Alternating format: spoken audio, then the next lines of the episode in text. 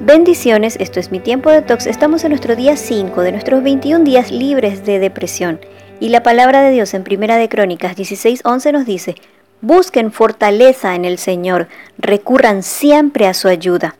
Nada hay que desencadene más rápidamente la depresión que la autoconmiseración. Carcome todo progreso, corta toda comunicación efectiva. La autoconmiseración suele ser la justificación para tomar decisiones equivocadas, como infidelidades, dejar de cumplir con las obligaciones, embriagarse, drogarse, tratar mal a los que nos rodean, etc.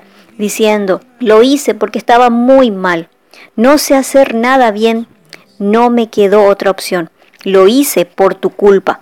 Es bastante angustiante y va fuertemente agarrado del egoísmo porque trata de llamar la atención y preocupación de quienes los rodean, pero al mismo tiempo no les gusta que las otras personas opinen por sus vidas. Insisten que un cambio en las circunstancias de sus vidas sería el comienzo del fin de su depresión, solo que esto podría resultar un alivio temporal. La autoconmiseración niega rotundamente el principio bíblico en Romanos 8:28 que dice que a los que aman a Dios todas las cosas les ayudan a bien. El pecado de la incredulidad nace de la autoconmiseración y también se vuelve un hábito. Pero en lugar de condolernos y culpar a los demás, miremos la autoconmiseración como un gigantesco muro que nos separa del propósito de Dios, que además acaba por destruirnos. Vemos el ejemplo de una oración cargada de autoconmiseración en números 11, 11 al 15. Moisés oró su desagrado contra Dios así. ¿Por qué has hecho mal a tu siervo? ¿Por qué no he hallado gracia a tus ojos? ¿Qué has puesto la carga de todo este pueblo contra mí?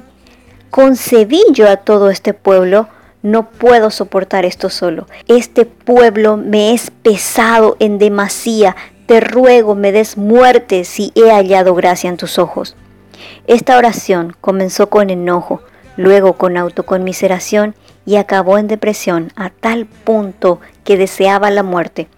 Una forma correcta de orar siempre debe incluir acción de gracias. Si creemos realmente que Dios contesta las oraciones, debemos agradecer aún antes de recibir respuesta. Esta es la oración terapéutica.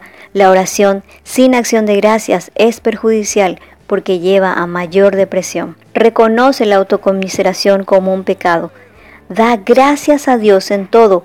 Escribe tu gratitud del día y recuerda la oración del rey David en el Salmo 63, 1 al 8 que dice, Oh Dios, tú eres mi Dios, de todo corazón te busco, mi alma tiene sed de ti, todo mi cuerpo te anhela. En esta tierra reseca y agotada, donde no hay agua, te he visto en tu santuario y he contemplado tu poder y tu gloria. Tu amor inagotable es mejor que la vida. Cuánto te alabo. Te alabaré mientras viva. A ti levantaré mis manos en oración. Tú me satisfaces más que un suculento banquete. Te alabaré con cánticos de alegría. Recostado me quedo despierto, pensando y meditando en ti durante la noche. Como eres mi ayudador, Canto de alegría a la sombra de tus alas. Me aferro a ti, tu fuerte mano derecha me mantiene seguro.